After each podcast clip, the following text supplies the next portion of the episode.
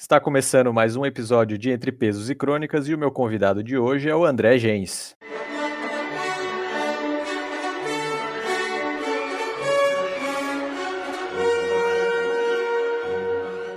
Bom, André, então primeiro te apresenta aí para as pessoas saberem quem tu és. Fala pessoal, André Gens, presidente da FEPERJ, a Federação de Powerlifting aqui do estado do Rio de Janeiro, vinculado à CBLB, seguimos as regras da IPF Sou treinador de powerlifting e também atleta. Bacana. É, eu trouxe o André aqui hoje de novo, né? O André foi o meu convidado no primeiro episódio, mas para falarmos de um tema bastante é, pertinente para as pessoas, que é a relação da periodização, né? É, então eu gostaria que tu introduzisse para o pessoal o que, que é periodização, o que, que é o conceito de periodização. O conceito é bem simples, é só dividir o treino em fases de forma sistemática, visando algum objetivo. Você divide em períodos não é nada complexo, é apenas isso. Divisão de fase, divisão de período. Ela começa a ficar complexa dependendo de como cada treinador vai abordar essa divisão. E aí pode ficar um pouco confusa para quem ainda não conhece os princípios do treinamento. Então, de acordo com a definição da Associação Nacional de Força e Condicionamento, a NSCA americana, periodização é um método para empregar alterações sequenciais ou fásicas na carga de trabalho, foco do treinamento e tarefas contidas em um microciclo, mesociclo e planejamento anual, que é o macrociclo. A abordagem depende dos objetivos estabelecidos para o período específico de treinamento. Um plano de treinamento periodizado, projetado adequadamente, ele fornece uma estrutura para sequenciar adequadamente o treinamento para que as tarefas do treinamento, conteúdo e carga de trabalho sejam variadas a diferentes níveis em um padrão lógico e fásico, a fim de garantir o desenvolvimento de resultados fisiológicos e de desempenho específico em períodos de tempo de pré-determinados. Bom, é, conversando com o André aqui em off, é, falamos aqui que às vezes essas definições às vezes mais confundem, né? Então, assim, ó, em poucas palavras, a periodização é um programa construído para um período de tempo que permite o indivíduo alcançar um determinado objetivo respeitando alguns conceitos fisiológicos. Basicamente, isso seria a periodização. O grande problema que envolve a periodização, eu acho que é a ideia das pessoas acharem que periodização é um é uma coisa muito fixa, né? É como se fosse, sei lá, existisse uma algo pré-determinado que diz como a periodização tem que ser. E eu queria que tu disseste, da tua visão, como empregar periodização. Beleza. É, a periodização, ela não precisa ser engessada. Eu acho que tem algumas pessoas atualmente até que estão se manifestando um pouco com o pé atrás em relação à periodização, poucos profissionais, os que não trabalham com esporte, obviamente acabam indo por esse lado porque eles não entendem o quão necessário é. Eles acham que a periodização deve ser engessada como se fosse numa pedra, você vai escrever um programa de 12 a 16 semanas, ou até mesmo em algum caso um planejamento semestral, anual, e você não pode mudar nada que está ali na carga. Só que o que acontece? Na prática, é até possível tem, tem até treinadores, escolas de treinamento, que gostam dessa abordagem de longo prazo, longuíssimo prazo, já faz uma periodização anual e está com tudo escrito ali. Mas é, é uma minoria que utiliza isso e tem que ter um conhecimento muito grande do atleta, tem que ter todo o sistema de treino já é, consolidado, tem que ser dentro de um centro de treinamento também para fazer isso. Enfim, é raríssimo alguém fazer usar a periodização de modo completamente engessado, sem nenhuma mudança ao longo do ano. Se a gente for pegar o powerlifting, um atleta das antigas, famoso por fazer periodização de até 8, 12 semanas e ir seguindo a risca sem perder nenhum lift, era o Ed Cohn. O Ed Cohn ele planejava, ele montava a periodização dele com 12, eu acho que 16 semanas até de antecedência para os campeonatos, ele realmente não perdia nenhum lift da preparação dele. Só que a questão é quanto tempo levou para ele chegar nesse nível de conhecimento do próprio corpo para conseguir entrar num sistema desses, entendeu? E mesmo assim, em alguns momentos ele podia, acabava fazendo uma adaptação ou outra. Teve um campeonato eu me lembro que ele deu uma entrevista que, faltando duas semanas, ele foi fazer o último sumô pesado e ele sentiu. É, teve uma lesão, teve que competir no convencional. Enfim, foi uma adaptação. Já teve outros momentos na carreira dele que ele também, por causa de dor, teve que mudar a técnica no treino, teve que mudar o número de repetições no treino. E isso tudo mostra que a periodização não precisa ser engessada. Hoje em dia, tem muita gente que, muitos treinadores que periodizam para uma ou duas semanas só, a pessoa vai dando um feedback, e aí o treinador analisa semanalmente ou quinzenalmente e, e traça o próximo plano. É, para contextualizar um pouquinho para o pessoal, assim, é, a ideia de periodização ela surgiu aproximadamente na década de 50, principalmente na União Soviética, né? Então, os treinadores soviéticos eles começaram a construir um planejamento de treino, ao invés de fazer do jeito que as pessoas faziam na época, que era meio que treinava quase que aleatoriamente, assim, tinha uma vaga ideia de como se preparar, né? Então eles começaram a construir esse modelo é, de planejamento que seria o ciclo olímpico, praticamente, que era a competição mais importante. Então eles tinham um planejamento a longo prazo. Esse planejamento ele era baseado num conceito chamado de síndrome de adaptação geral, que foi um conceito estabelecido pelo Hanseli é, no início da década de 50 mesmo. Esse conceito ele dizia a respeito a que existe um estímulo esse estímulo ele leva uma bala da homeostase, então é, seria como se causasse um estresse nesse indivíduo, né? E esse indivíduo ele se recupera e ele sofre uma adaptação em relação a esse estresse. Então é seria mais ou menos assim: quando eu treino, eu gero um estresse, eu me recupero desse estresse e eu me torno melhor do que aquele estímulo. O, o, grande problema é que esse modelo do CELI era estabelecido, foi estabelecido principalmente utilizando venenos em, em animais, né? Então ele dava veneno para os animais, uma determinada dose. Se a dose fosse baixa, o animal se tornava um pouco mais resistente é, àquela dose de veneno, de forma que ele começasse a tolerar cada vez um pouco mais. E o exercício não é um veneno, né? Então existem diferenças. Mas hoje é, utilizamos muito o modelo do estímulo recuperação adaptação porque ele funciona mais ou menos, é, é, parecido a curva, né, de adaptação. Então, o, os soviéticos, eles adaptaram, é, incluíram essa síndrome de adaptação geral em, na, no conceito da, do treinamento. Então, o atleta, ele treinava, ele se recuperava e se adaptava àquele estímulo. A periodização era muito baseada nisso, então eles chamavam de efeito top-down, né, alto e baixo. Então eu gerava muito estresse, a pessoa se recuperava daquilo, se adaptava, e eu precisava depois diminuir para fazer um deload, ter o período de recuperação e tudo mais. É, a parte de periodização, ela surgiu basicamente em cima desse conceito. Só que uma das coisas curiosas é que quando foram comparar é, o número de medalhas dos soviéticos antes de fazerem periodização e depois, é, não teve diferença, na verdade. O número de medalhas que eles ganhavam continuava praticamente a mesma. Mas eles ainda assim é, eram potências né, é, nos Jogos Olímpicos. Então, alguma coisa tinha em relação a essa periodização que fazia com que esses atletas talvez tivessem é, um resultado mais expressivo. Ao longo dos anos, é, diversos estudos foram surgindo, obviamente, inclusive começaram a fazer estudos sobre periodização. Cientificamente, é isso eu já falei no meu Instagram, na minha série de periodização, é, não existe nada que indica que periodizar o treino é muito melhor, tá? Para indivíduos não treinados, periodização não, não faz muito sentido, porque o indivíduo ele é destreinado, eu nem sei como ele responde, então não tem como eu montar um planejamento. A minha grande crítica em relação à periodização é, de longo prazo é porque tu não tens como prever o futuro, né? Então não faz sentido ficar imaginando daqui 12 semanas. Eu não sei como será daqui 12 semanas, como o indivíduo responde ao longo desse tempo. Como o André bem colocou, é, depende de muito conhecimento do tanto do treinador em relação àquele atleta para saber se ele conseguirá realmente executar tudo, tudo aquilo. Uma das grandes coisas que eu chamo a atenção é que, às vezes, assim, é fazer um, um, modelo muito fixo por longas semanas, digamos aí 12 semanas, é que se o atleta conseguir executar aquele plano, é legal, né? Porque ele conseguiu executar aquilo. Mas eu posso muito bem estar tá subestimando a capacidade dele. Por outro lado, o atleta pode não conseguir fazer, né? Então, na verdade, eu coloquei um estímulo acima do que ele teria condição. E aí precisamos lembrar que, assim, é, planejamento de treinamento não envolve só o treino em si, né? Mas tudo fora do treinamento. Então, se esse atleta não se alimentou direito, ou ele não descansou direito, ou ele teve uma outra forma de estresse, sei lá, é, brigou com alguém da família, alguma coisa, tudo isso impacta é, no treinamento desse atleta. Então, para ele conseguir seguir o treinamento, ele tem que ser muito regrado. Né? Então, assim, conseguir planejar várias semanas é, para que o atleta consiga seguir aquilo e se beneficiar muito bem é uma coisa muito difícil. Então, assim, essa ideia que as pessoas têm em relação à periodização ser um programa fixo, é, isso é um tanto equivocado. Hoje já não se usa mais dessa forma.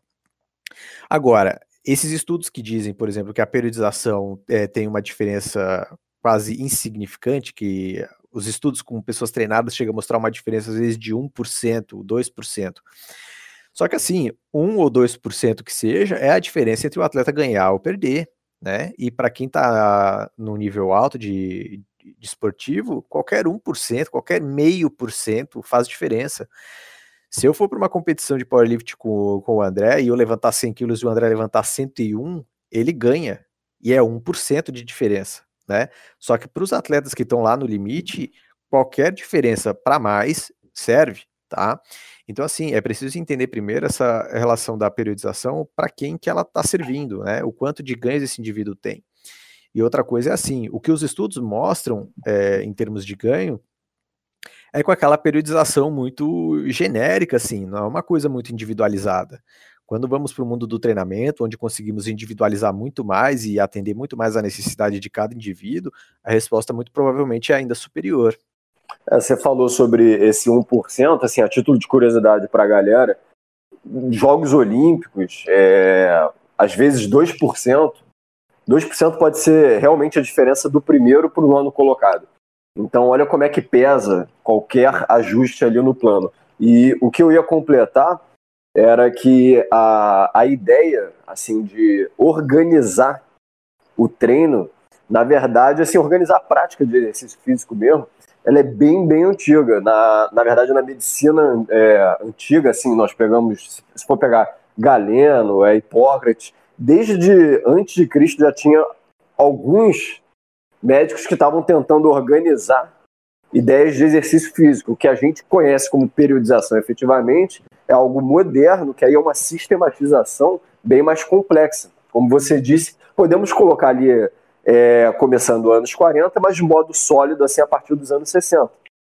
E a questão do ser engessado, de ser um, um, um programa muito fechado, hoje em dia realmente não é o principal modo de se trabalhar mas não significa que eu não tenha periodização, porque um treinador ele pode montar o planejamento anual do atleta, dividindo fase, é, base, é, pegando o período competitivo, um período de perda de forma física, ele divide anualmente. Mas isso não significa que ele já montou séries e repetições e percentuais de todos esses períodos.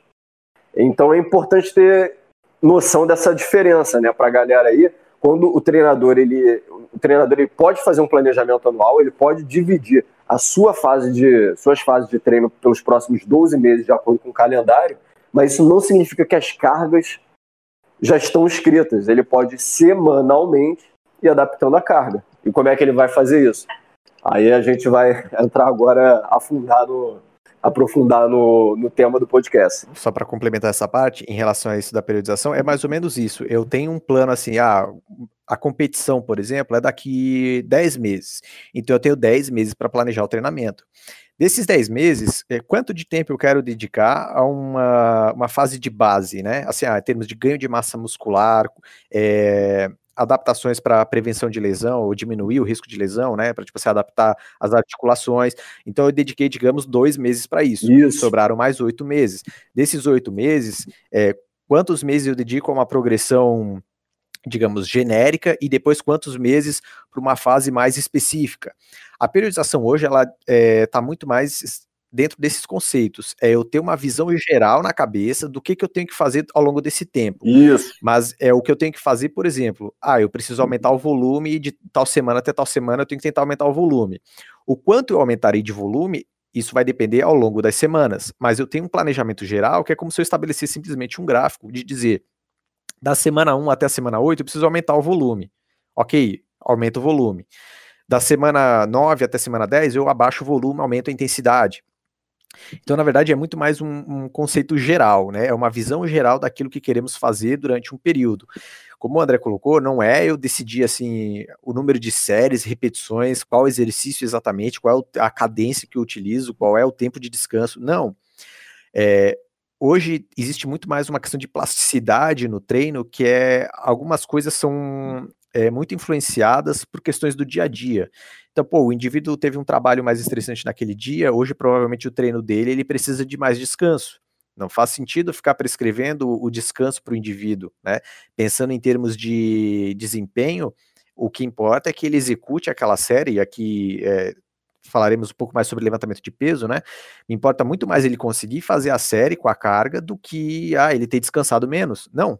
O que importa é ele ter feito, ter levantado a carga, né? Afinal, se ele é um levantador de peso, não faz sentido diminuir o intervalo e ele falhar, falhar em levantar o peso. Não é isso que eu quero. Eu quero que ele consiga levantar o peso. Então, o treino em si, é, ele é muito mais como se fossem margens. Então é como se eu estabelecesse, existe um mínimo para ser feito no treino e um máximo, né? E aí, de acordo com o que o atleta faz, eu consigo ir modulando ao longo das semanas.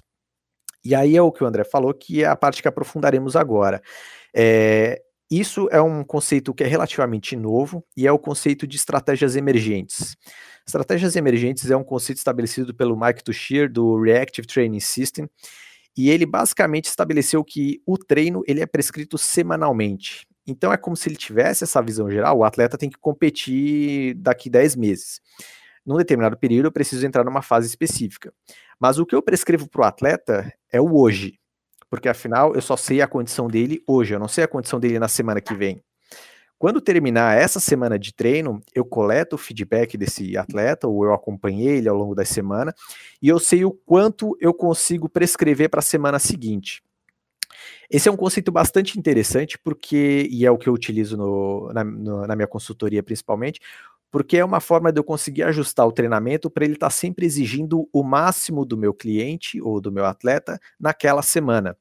Então, às vezes eu tenho o planejamento de aumentar o volume, mas o atleta, o meu cliente diz assim: pô, essa semana foi difícil, semana que vem tem prova na faculdade, semana que vem o trabalho está mais atarefado e tal. Então eu sei que eu não conseguiria aumentar muito o volume naquela semana.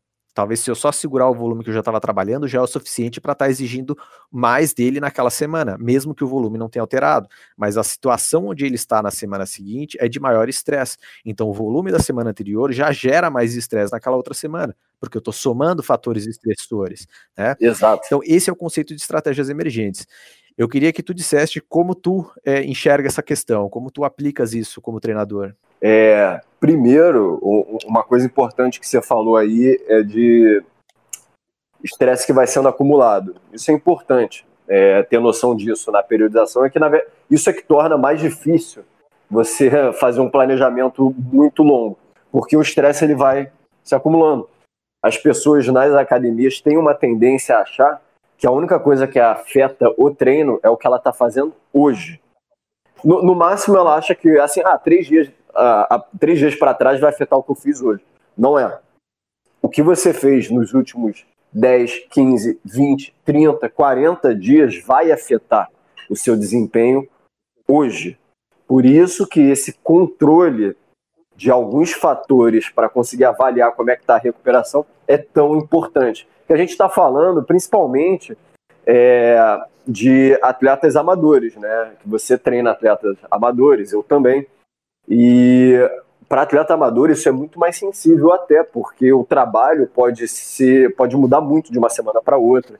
Tem outros estresses que um atleta profissional provavelmente não vai ter. Atleta profissional tem algumas regalias, mas ainda assim, volta e meia é uma lesão, volta e meia é um estresse. Aí depende também do esporte, de, de quem a gente está falando, né? Mas até mesmo no, no topo assim do atleta, da elite do atleta profissional, vai ter algumas coisas que vão ter que ser adaptadas. Enquanto nós, com atletas amadores, são mais questões de carga de horário mais pesado no trabalho, às vezes, para um atleta da NFL de futebol, o problema é outro. Pode ser que ele bateu com a BMW e, foi pego com drogas, mas tudo bem, ele tem lá os problemas dele também.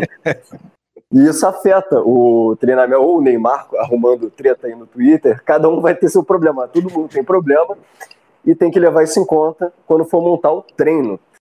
Eu gostei muito dessa, desse destaque que você deu, essa parte de estresse sendo acumulado. Se as pessoas tiverem noção que a semana anterior está afetando essa, isso já ia evitar muito, não só muita lesão, mas assim, é melhorar uma performance geral. Mas vamos lá.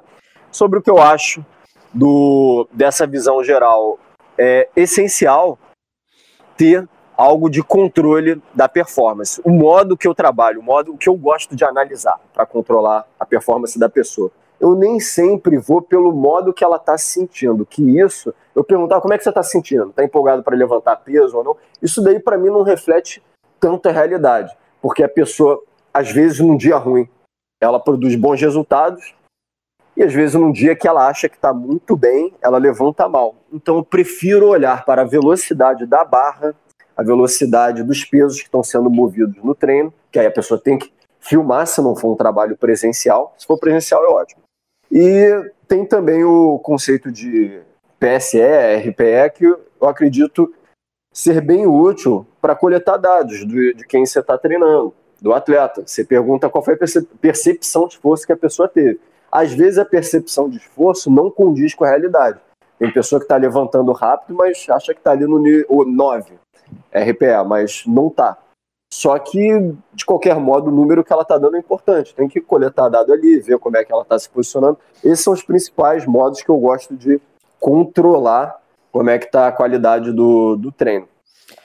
O, isso de acúmulo de fadiga, né, que é o acúmulo de estresse, ele é fundamental porque é ele que diz é, o quanto no limite aquele indivíduo está trabalhando.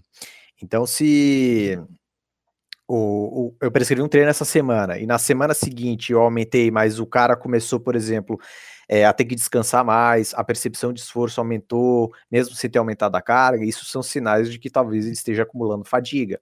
Esse é um sinal importante para sabermos assim, o indivíduo já está chegando no limite ou ele está começando a sentir o acúmulo do volume do treinamento. E aí é o tal do conceito do top-down, né? Então, o, o, topo é quando o indivíduo está acumulando fadiga e o down, que é, seria a parte para recuperação. Então, eu começo a ver, por exemplo, se eu estou aumentando o volume de trabalho, e aqui o volume de trabalho depende do objetivo, porque pode ser o volume tanto aumentando carga ou aumentando o número de repetições, porque é o volume de trabalho. Se o meu atleta ou o meu cliente ele está tendo dificuldade de, de lidar com esse aumento, é porque eu sei que ele está acumulando fadiga. Então, talvez daqui a pouco já seja a hora de dar um, um descanso para ele. Não precisa necessariamente ser um deload completamente, né? Mas às vezes só um tapering também. E outra coisa que o André falou que é muito importante é a calibragem do RPE. É, o RPE é a percepção subjetiva de esforço. Então, assim, se a pessoa deu 9, e 9 é quase o máximo, né? É, aquilo é a percepção da pessoa. Mas como treinador, nós geralmente olhamos a pessoa executando para saber como é que aquele esforço condiz com a realidade, porque existe uma dissonância entre o que é a capacidade física e a capacidade mental da pessoa. Né? É, eu falei disso numa live esses dias com, com o Mike, que é assim, muitas vezes lá no ginásio, a pessoa está lá treinando, fazendo uma série, só que assim, o esforço do corpo, ele é dado por meio de sobrevivência, né? O meu corpo ele faz o esforço para poder sobreviver. Só que quando tu estás lá levantando um peso, seja numa máquina ou o que quer que seja, o teu cérebro reconhece que aquele ambiente não é um ambiente de perigo, tu não estás lutando pela tua sobrevivência. E a tendência é justamente o teu cérebro tentar fazer com que tu pares de fazer aquilo, porque tu estás gastando energia com um negócio que não serve para tua sobrevivência, né? Então, muitas vezes a pessoa acaba é, desistindo muito fácil. Então, diversas vezes eu pego um cliente, eu vejo o vídeo assim, a pessoa botou lá RPE 9. Quando eu olho o vídeo, eu falo, cara, isso aqui é no máximo uma RPE 6. Dava para fazer mais umas 7 repetições aqui, provavelmente. Só que o fato de eu ver que a percepção da pessoa deu 9 é importante justamente para eu saber que essa percepção de esforço da pessoa está eh, é, defasada. Essa pessoa não está calibrando a percepção de esforço dela com o que o corpo dela consegue fazer. A pessoa está desistindo muito mais mentalmente do que fisicamente. Então, coletar esses dados ele é muito importante. Outra questão que o André falou é que isso de estratégias emergentes para eu prescrever semanalmente só serve quando eu estou acompanhando esse atleta de perto se eu passo uma planilha de treino para a pessoa, eu não vejo como essa pessoa executou, eu não tenho feedback nem nada, não tem como eu conseguir prescrever semanalmente, porque afinal eu não estou conseguindo ver os, os, os, pequenos detalhes que influenciam, né? É, como o André falou, a, a velocidade na barra, por exemplo, isso é extremamente importante. Quando eu vejo numa série, é, o indivíduo, a velocidade da barra diminuindo entre uma repetição e outra, eu começo a saber o quanto de fadiga aquele indivíduo está tolerando. Às vezes eu peço para os meus clientes filma a primeira e a última série. Quando eu vejo a diferença de velocidade que ele executa na primeira série e na última, eu sei o quanto de fadiga ele acumulou dentro daquele número de séries que eu prescrevi. É claro, o tempo de descanso entre cada série é, impacta isso, né? Só que eu priorizo o indivíduo conseguir executar a série com qualidade. Então, se ele precisa descansar um minuto ou cinco minutos, tanto faz. O que importa é que na hora que ele voltar para a barra, ele consiga fazer com qualidade. Só que isso de prescrever semanalmente só serve se eu conseguir coletar dados ou estiver acompanhando o atleta muito de perto. Né? Então, é, eu saber exatamente, mesmo que eu tenha prescrito um número de repetições, pode acontecer, por uma determinada carga, pode acontecer de que o atleta não consiga executar aquilo, né? E eu saber que ele não conseguiu executar é importante. Então eu preciso saber quantas repetições o indivíduo fez, com qual carga ele realmente utilizou, ainda que eu tenha prescrito, né? É, eu quero saber qual é a percepção de esforço que ele teve em relação àquilo. É, eu gosto de ver os vídeos em ângulos diferentes, porque às vezes assim, é, o RPE pode ter aumentado entre uma série e outra, porque de repente o cara cometeu uma falha técnica. Então, às vezes, assim, é, acho que falamos isso no, no, no, outro podcast também, né? É, pô, de repente o cara, sei lá, na, a base no agachamento dele ficou um pouco diferente do habitual. Isso aumenta o RPE para ele. Só que eu só sei que foi por causa daquilo se eu ver o atleta executando. Né? Então, assim, isso de eu prescrever semanalmente para ajustar o treino, para estar tá sempre exigindo o máximo, só funciona se eu estiver acompanhando a pessoa de perto. Exatamente. É, é isso, tem que acompanhar de perto, né? Se não, se não acompanhar, aí realmente não faz muita diferença. É, você pode passar um plano aí de. Se a pessoa não for te dar um feedback visual ali de vídeo, ou se não tiver do seu lado, aí não faz muita diferença. Você pode jogar um plano de 12, 16 semanas que que diferença faz? Você não sabe como é que ela tá agindo, entendeu? A qualidade do trabalho piora muito. Eu tô com um atleta agora que voltou recentemente, né, do, do Covid, as academias abriram aqui no Rio de Janeiro, ele com um problema no celular não me consegui, não conseguiu enviar nenhum vídeo. E aí eu passei o treino de base, bem leve, ele perguntou um dia o que, que eu faço, eu, pô, repete, vai ter que ser leve pra caramba até tu resolver isso daí no celular. Como é que eu vou, vou me sentir confortável para subir carga se eu não tô vendo nada? E aí o atleta, atleta sabe como é que é, né? Atleta às vezes depende do tipo. Ele vai virar e vai falar assim: não, não, subiu bem.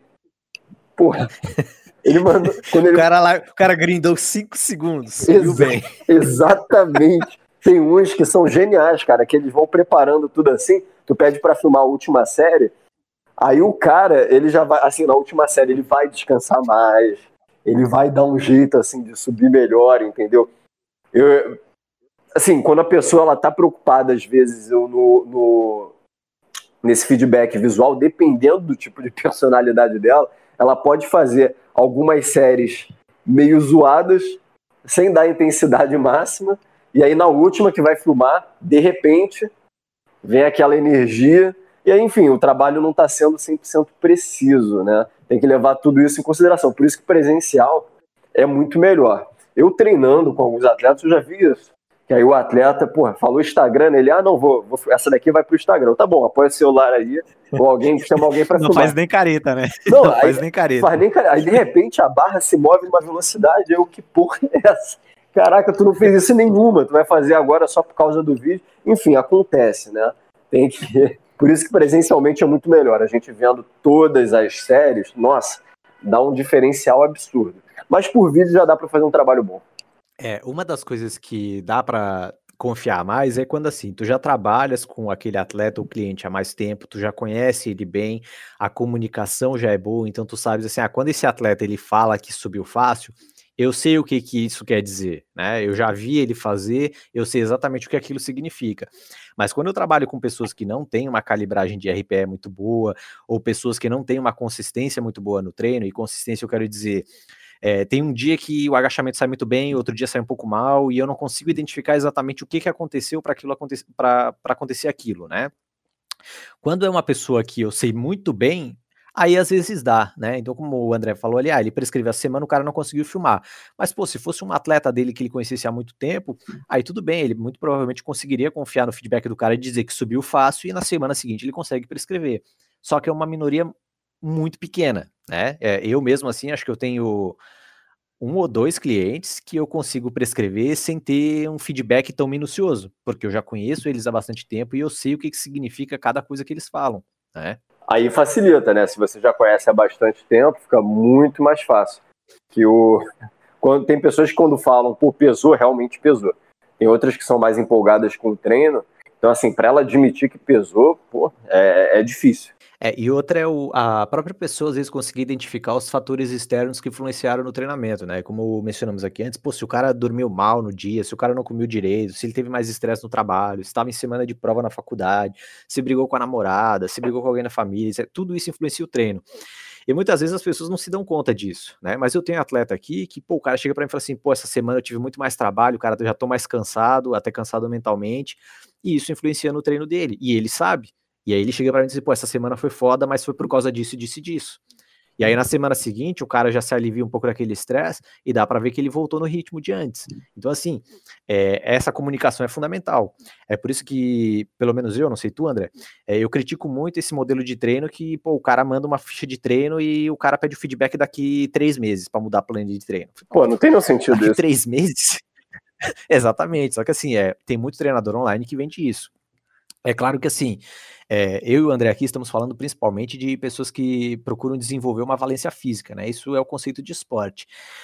Agora, quando falamos tipo de hipertrofia ou qualidade de vida, é realmente a, essas pessoas não precisam ter um controle tão rígido das variáveis. Eu não preciso assim é tá buscando sempre aquele 1% a mais porque afinal essa pessoa não tem nenhum objetivo para estar tá ganhando alguma coisa em específico, né? Se essa pessoa perder 1%, deixar de ganhar 1%, deixar de ganhar 2%, ela não está sendo pior que alguma coisa, ela não está perdendo nada em relação a isso, né? Então, assim, o treinamento para quem treina para hipertrofia e qualidade de vida, eu não preciso ter, buscar sempre aquele o mínimo detalhe, né, eu consigo trabalhar de uma forma mais grosseira e a pessoa continuará tendo resultado. Até porque, no caso de hipertrofia, nós geralmente trabalhamos muito com a relação do esforço. O esforço ele é mais importante do que a carga específica ou o número de repetições específicas. O esforço para hipertrofia ele acaba sendo muito mais fundamental. Então, para o cliente que quer treinar para qualidade de vida e hipertrofia, eu prescrevo muito baseado no RPE. Mas aí é aquela coisa. Se eu prescrevo um RPE 7 e o cara coloca o RPS 7 e olha, pô, esse 7 aqui foi quase 9. Né? Então daí eu sei que para aquele cliente eu preciso botar um RPS 6, por exemplo, que daí eu sei que ele segura um pouco. Já aconteceu aqui, de eu prescrever RPS 7 e 8, entre 7 e 8, né, é uma margem, e o cara me manda um vídeo falhando. E ele coloca na planilha que deu. Não, e ele coloca na planilha RPE 8. Eu falei, cara, se tu falhaste, como é que o RPE foi 8? tá errado é, isso. É, ele, ele, fala que foi preguiça. Não, mas é verdade. Foi preguiça de continuar. Não, aí ele fala assim: ah, não, se eu, se eu, se eu tivesse me esforçado um pouco mais, ia. Eu falei, mas já te esforçaste mais do que eu tinha pedido, né? Então não, não fez sentido aquilo. Mas aí que tá, é justamente esse feeling que tem que ter. Da mesma forma, tem cliente aqui que, tipo, ah, eu coloquei RPE 7, 8, a pessoa me mandou um vídeo com RPE 4. Eu falei, não, calma lá.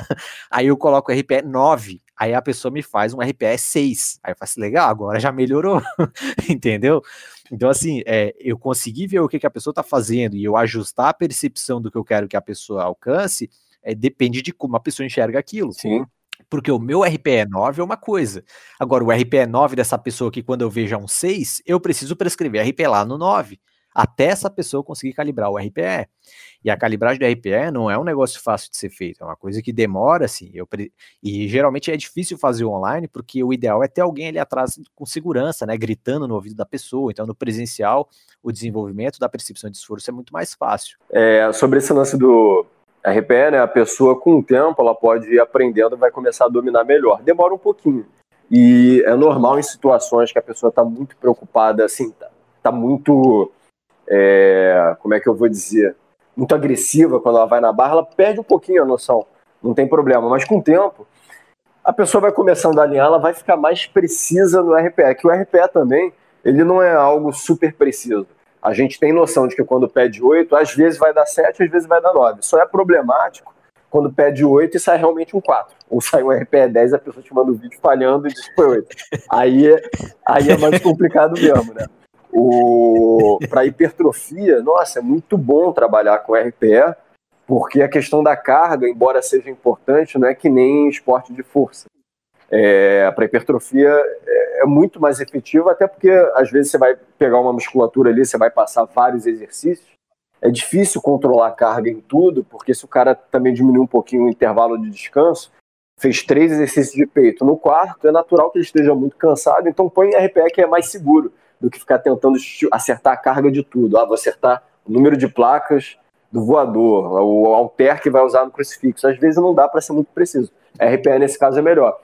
E para cliente, você falou também, é, você falou em algum momento do, é, dos problemas que os clientes têm quando eles, clientes atletas, e falam que ah, essa semana isso atrapalhou, sei lá o que, atrapalhou. Isso daí é mais um motivo para a gente usar esse sistema, né? Para conseguir controlar melhor a carga. E uma curiosidade, a minha desculpa preferida é, sabe qual é? É alimentação. Eu sei, ah, não comi direito. Você gostava dessa desculpa, né? Aí eu, não, faltou energia aqui, eu comi pouco.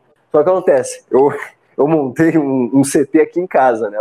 E eu, eu, treino com o Davi Coimbra. Agora, cara, desculpa acabou. Quando você entra numa condição assim, eu fiquei pensando, porra, não tem mais desculpa para errar.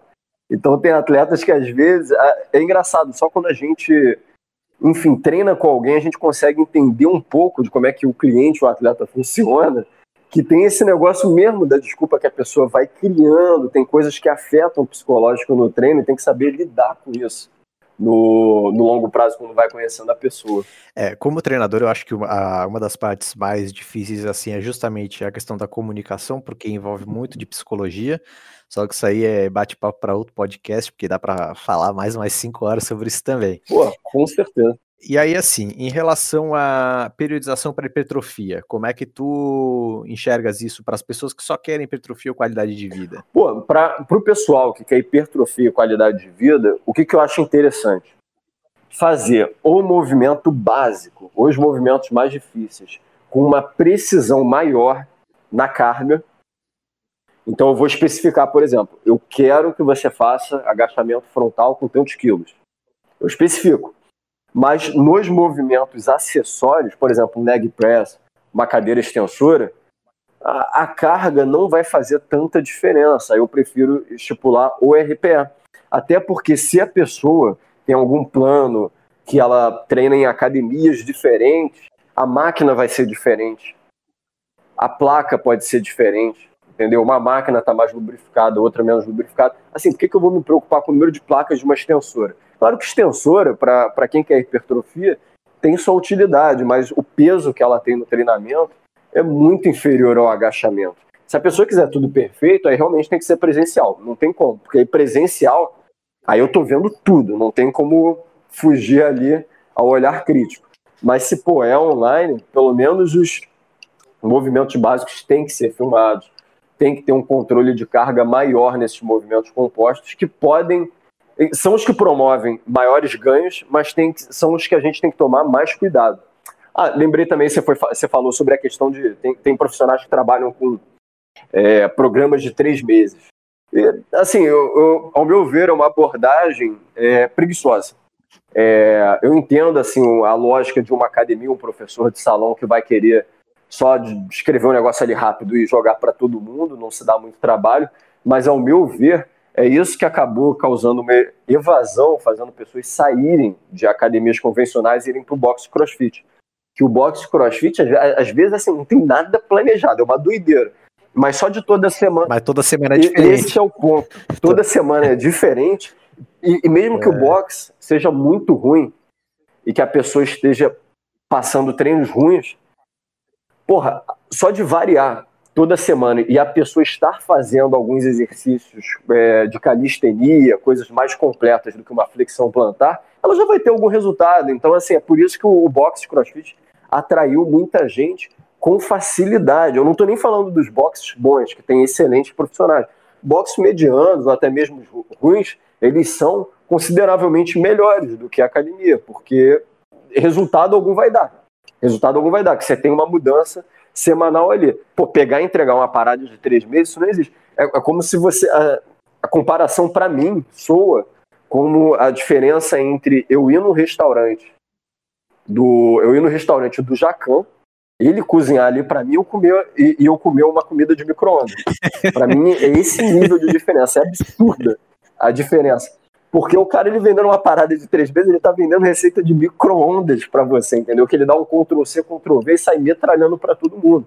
Não, ah, não rola, não rola. Tem que ter alguma adaptação ali.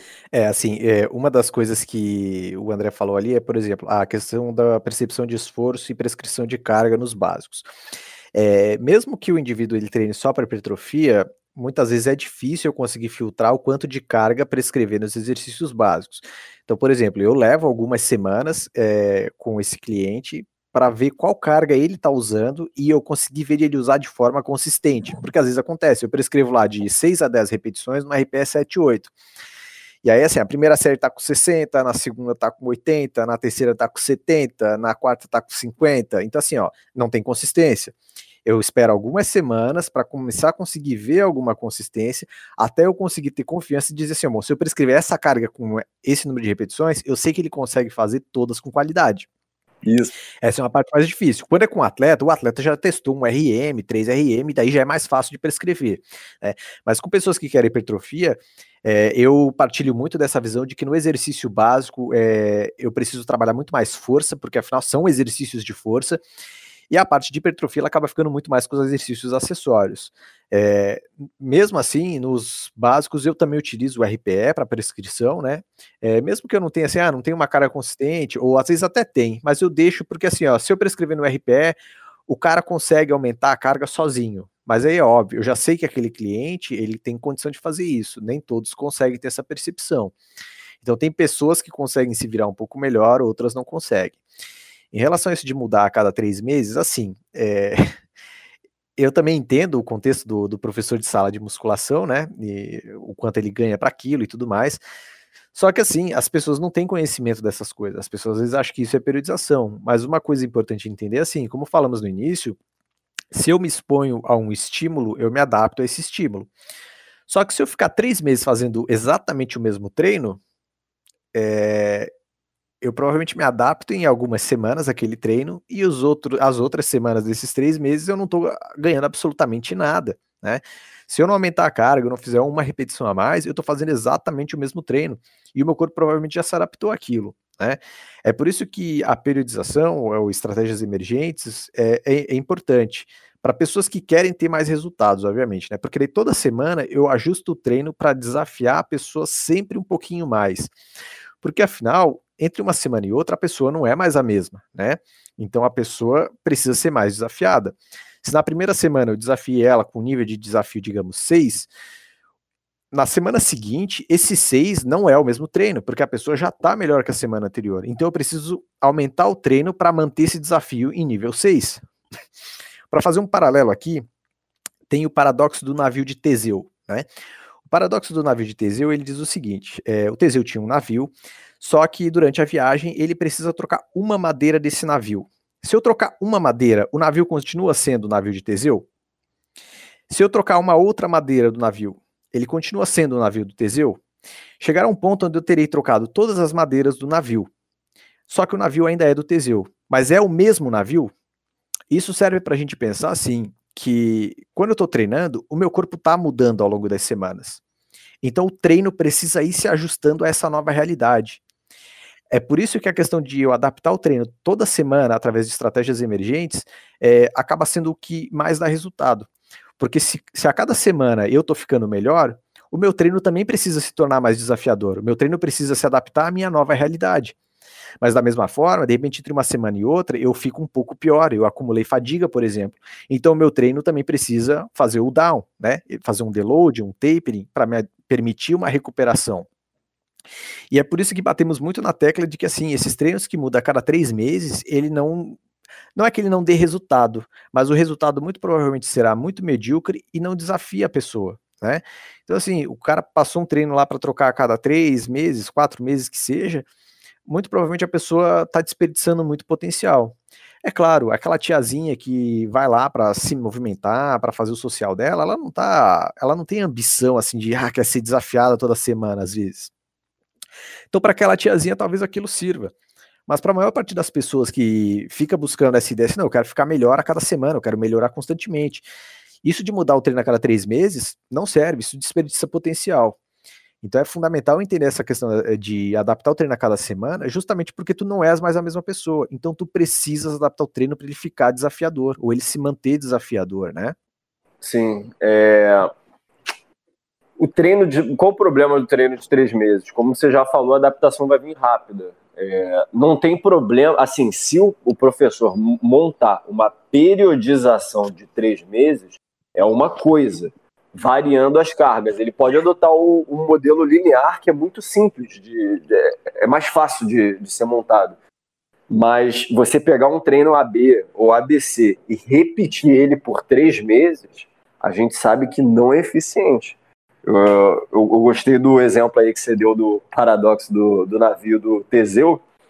É, e, e, é isso, você tem que chegar numa academia convencional e falar pro cara, o que falta é o fio da Ariadne e fala, valeu, abraço.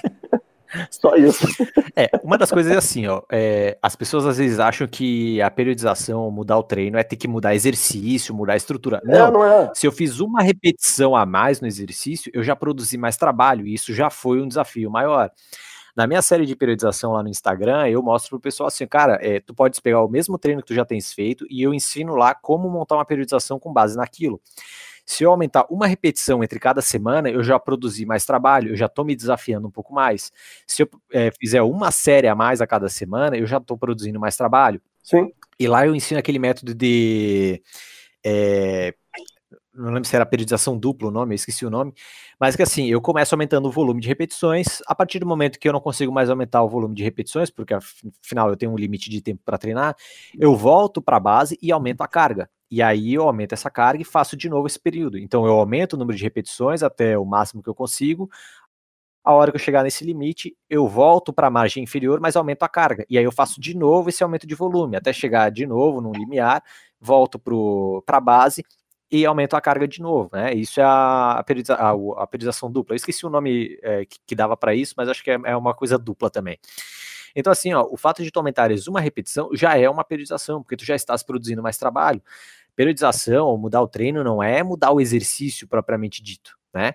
Só que uma das coisas que acaba acontecendo é assim, a pessoa tem lá uma ficha, às vezes a ficha até permite é, um pouco de volatilidade, né? A pessoa tem uma margem de repetições, por exemplo, entre 8 e 12, digamos.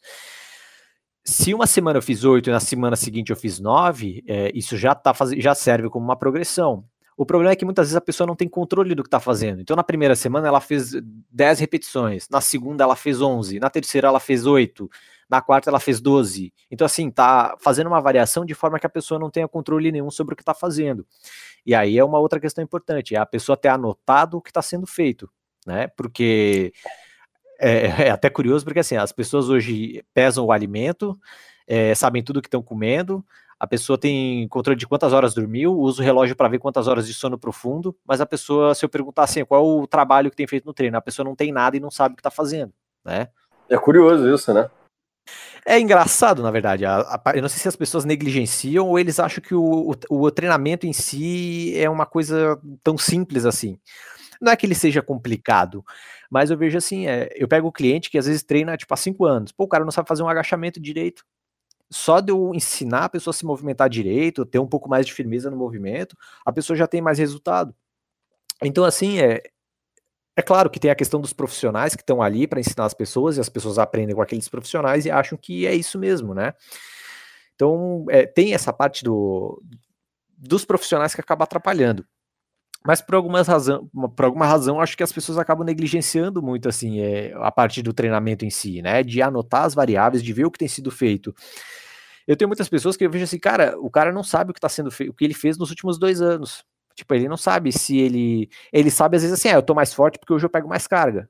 Beleza, mas tu sabes exatamente o quanto tu aumentaste, quanto tempo levou para aumentar isso, é, porque assim, eu posso ter aumentado a carga, mas se eu tive que diminuir muito o número de repetições, eu na verdade só troquei o trabalho. Então, resultado mesmo não tá tendo tanto resultado assim. Não, mas é verdade. E às vezes a pessoa não tem noção disso. Sim. E é por isso que anotar o treinamento, saber o que tem sido feito é fundamental. Não, perfeito. É, tem, tem que ter uma referência. É a mesma coisa se eu viro para você e falo, o, o treino ele tem que ter objetivo. Mesmo que a pessoa não seja atleta, se ela está indo treinar, alguma coisa ela tem em mente. Melhorar a saúde, que seja. Ok, é um objetivo. Tem que traçar metas. Se não traçar metas, se não tiver objetivo, você está perdido ali, você não sabe nada do que está fazendo. É a mesma coisa que eu te dar um cartão de crédito, fala, Fabrício, compra lá. Vai, lá no shopping, compra. E eu não falo o quê? Aí tu vai falar o quê? Eu falo, não, vai lá, compra qualquer coisa. Aí Porra, não existe isso. É, e tu que paga. Aí, pô, tem que ter, tem que ter um, um, um, um alguma coisa ali objetiva no que você quer, que você não pode ir no shopping, você não pode entrar numa loja só assim, ah, não, tanto faz, é um eterno tanto faz, entendeu? O, é como se fosse uma viagem, você está indo para algum lugar. Para algumas pessoas, o trajeto vai ser diferente. Pode ser um trajeto mais longo, que ela já está próxima do destino, para outras um trajeto mais curto, mas assim, tem um destino, você tem que se, ser orientado para aquilo. Se você não está se orientando para nada, você está numa situação ali, você não sabe se. Na verdade, você pode estar piorando, você não sabe nem se está melhorando, você pode estar piorando e não tem como saber. É aquela frase clássica, né? É, quem não tem um plano, um planejamento, estar planejando falhar, é. Eu diria que assim, ó, a pessoa que treina, mesmo se, mesmo atletas, a questão não é colocar um objetivo como ponto final. Porque o objetivo como ponto final seria, tipo, a hora que eu cheguei àquele objetivo, deu, acabou, tudo aquilo perde sentido. A ideia seria ter metas. Né? Então, se eu pensasse, por exemplo, na viagem, eu não tenho um destino final. Eu quero sair viajando e visitar diversos lugares. Então, assim, eu sei os lugares que eu quero chegar, esses lugares são as metas que eu tenho para atingir, mas eu não tenho um destino final. A ideia de destino final eu acho muito ruim, porque assim, é, imagina um indivíduo que é obeso e quer emagrecer. E aí ele coloca como objetivo é, emagrecer 40 quilos. O dia que ele emagrecer 40 quilos, e aí? Acabou? Aí agora ele pode voltar a comer as besteiras? Não. Guarda de novo. Exatamente. Então, assim, ó, tu botar é, alguma coisa como um destino final, um objetivo final, eu acho um pouco equivocado porque dá a sensação de que a pessoa chegou naquilo e acabou. Só que não é que acabou. A pessoa precisa continuar tendo metas, né? Então a ideia é assim: ah, eu tenho um objetivo para agora, eu tenho um objetivo a curto prazo, médio prazo, longo prazo. Só que existem várias metas. E a ideia, por exemplo, é mudar o estilo de vida, né? Mesmo a pessoa que não, que não é atleta, como tu colocaste aí, ah, sei lá, que é saúde, hipertrofia, não é a ideia de achar uma, uma meta final. A ideia é a pessoa construir o hábito de que ela consiga se manter saudável para o resto da vida. Né? Não adianta ela dizer, ah, é, eu tenho uma meta de saudável X, eu não sei nem como, como seria definir uma meta de, de pessoa saudável, né? É, Mas digamos assim, ah, o, é, o saudável X. E aí, o dia que a pessoa chegar nesse X, e aí? Parou? Não, ela precisa continuar, entendeu? Até porque quanto mais é, envelhecemos, mais difícil fica de termos resultados e manter aquilo que conquistamos, tanto em massa muscular quanto da própria saúde. Então a ideia é tu estabeleceres metas, de, por exemplo, assim, ah, é, e não é meta, às vezes, é, de algo necessariamente mensurável, não precisa ser, ah, eu quero ter 41 centímetros de braço. Se for, legal, serve como uma meta, né? Mas a ideia às vezes é assim: é, bom, eu treino três vezes por semana. Que tal tentar estabelecer a meta de me comprometer em treinar quatro vezes por semana? Né? É uma sessão a mais, eu consigo produzir mais trabalho, eu terei mais resultados, eu fico melhor com isso também, tanto em questão estética, quanto de saúde, quanto de força. Então é estabelecer metas nesse sentido. Ah, e mesmo nesse sentido, é, precisa existir alguma periodização, porque afinal, é, a periodização é aquilo que te leva para aquele lugar, é, a, a, é, o plano que tu tens para chegar em algum lugar. Não adianta eu dizer que ah, eu quero ficar com 41 centímetros de braço e eu não faço planejamento de treino nenhum. E aí eu chego lá, eu nunca faço remada, nunca faço bíceps, não faço tríceps, não faço supino, nunca ficarei com 41 centímetros de braço, né? O treinamento precisa ser ajustado justamente para te permitir chegar naquele objetivo ou atingir aquelas metas. Mas a ideia é nunca ter o objetivo final, de forma que tu consigas, é, continues treinando para ter resultado para o resto da vida, ou pelo menos para uma hora é, não perder tanto, né? É, exatamente, para manter em alguns casos, né? O, o que importa é simplesmente ter direção. Que você fazer algo sem nenhum tipo de direcionamento hum, é ruim, entendeu? Porque o treino, ele, ele pode até ter um certo lado ali de lazer. Mas ele não é exatamente um lazer no sentido mais hedonista do, do termo, entendeu? Não é algo que você não é beber cerveja, deitar no sofá e ficar relaxando. Então, se você já está fazendo algo que toma teu tempo, que poderia ser um, um tempo que você estaria destinando outra coisa, faz bem feito. Faz bem feito e até economiza tempo. Porque, aliás, o, o, outro grande erro que eu vejo né, em academias convencionais, o tempo que a pessoa passa na academia, nossa, tinha, pô, na Upper, que eu treinava ali no, aqui no Rio de Janeiro, eu conheci pessoas que faziam treino ali, tipo, a pessoa chegava seis e meia, ela saía nove e meia. Nem atleta amador era. Qual o objetivo? Ah, quero secar. Porra, três horas na academia por dia. Isso, qual o problema? Por que, o que, que leva a pessoa a ficar três horas fazendo um treino por dia e não ter o resultado? Tem tempo. Se anotasse. Exatamente. Não faz Tem tempo. Exatamente. Pessoa vagabunda, resumindo. Mas é, se não anotar num papel, para esse caso, que era secar, era uma mulher que queria secar ela poderia anotar no papel o seguinte: olha, eu fiz uma avaliação física, eu quero, dentro de três meses, reduzir 3% de gordura. Se treinando três horas por dia, dentro de três meses, eu não reduzir esses 3% de gordura, opa, significa que eu estou fazendo algo que não está produzindo resultado. O que, que eu vou fazer? Eu vou aumentar para seis horas de treino? Não, vou tentar. o pensamento normal é esse, né? Mas, é. pô, e se eu tentar, e se eu arriscar, eu vou arriscar treinar só uma hora por dia. Vamos ver o que acontece. E aí ela reproduz isso, mais três meses tentando, e depois de três meses ela percebe que perdeu os 3% de gordura que queria. Pô, sobrando duas horas do dia para ver TV, para fazer, sei lá, ficar no Instagram, qualquer coisa. Pronto, agora ela aprendeu, ela aprendeu algo que funciona melhor para o corpo dela. É nisso que tem que anotar. É isso que tem que anotar, que senão a pessoa perde tempo, perde energia e não sai do lugar, entendeu? Isso daí é muito frustrante. Eu fico frustrado olhando para pessoas falando: caramba, não acredito que a pessoa gasta tanto tempo para continuar assim, entendeu? Assim, pessoal, é, periodização, como falamos, ele é um planejamento geral né? É, é um plano que eu preciso ter. Então, se eu quero fazer uma viagem, eu preciso fazer um roteiro dessa viagem. Eu preciso saber, bom, quais lugares eu gostaria de, de visitar, como eu me deslocarei de um lugar para o outro. Só que o que acontece durante a viagem, isso depende do dia, né? E é mais ou menos assim que, que eu e o André nós vemos a prescrição do treino.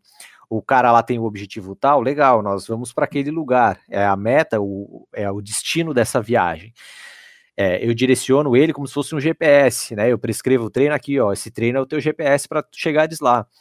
Só que como a viagem ocorre, ah, quantas vezes a pessoa precisou parar para abastecer, quantas horas a pessoa levou para se deslocar de um lugar para o outro, isso é o que acontece em cada treino, né? E aí isso é o que, é, que nós coletamos do, dos clientes e atletas. Né? É a resposta deles em relação àquilo que prescrevemos, e a partir disso sabemos como prescrever a próxima semana de forma que eu consiga é, extrair o melhor daquele atleta, o cliente. Eu podia ser negligente e prescrever um treino para a pessoa repetir por quatro semanas, daqui quatro semanas eu prescrevo outra coisa também, né? Só que eu não estaria extraindo o melhor desse cliente. Isso, na verdade, eu estou fazendo um trabalho é, relaxado, né? É, negligente, desleixado, porque se a pessoa me contratou é para chegar num, em algum resultado satisfatório. E se eu fico ali prescrever alguma coisa e não fico olhando, bom, isso é um trabalho medíocre, né?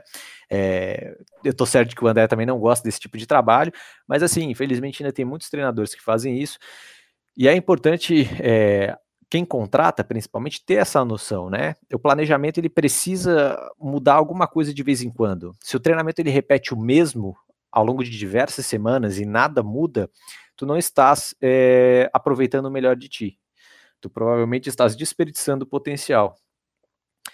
Então eu gostaria de deixar para o André aí fazer alguma conclusão. É, não, muito bem colocado, já, já falamos tudo, nada assim especial a acrescentar. É, só recomendação aí para a galera que estiver escutando compartilhar o, o, o, podcast. Pensa se tiver alguém que sabe que curte aí desse material e essas dicas vão fazer diferença, aprender isso vai fazer diferença compartilha, entendeu? Compartilha para os amigos. E se tem alguma pessoa que não vai com a cara e não gosta, compartilha também. é sempre bom provocar, né? Dar uma chegada. Pode compartilhar. Fazer uma treta. É, faz uma treta também. Pode mandar aí para a galera dos três meses. Bom, pessoal, é, para quem me acompanha no Instagram, lá eu tenho uma série sobre periodização, onde eu tenho vídeo, diversos textos e até videoaulas voltado para o pessoal que treina mais por uma questão de hipertrofia. Né? É, são diversas aulas na lousa, algumas são um pouco demoradas, mas para quem tem interesse em aprender, eu sugiro que dê uma olhada lá, porque tem bastante conte conteúdo e é tudo de graça. Tá?